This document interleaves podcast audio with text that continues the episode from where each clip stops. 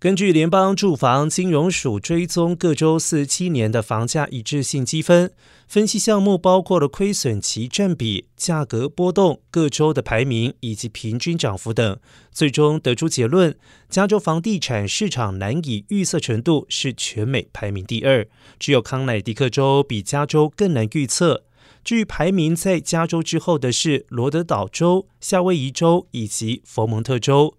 另外，最容易预测的州分别是肯塔基州、北卡罗来纳州、南卡罗来纳州、堪萨斯州以及内布拉斯加州。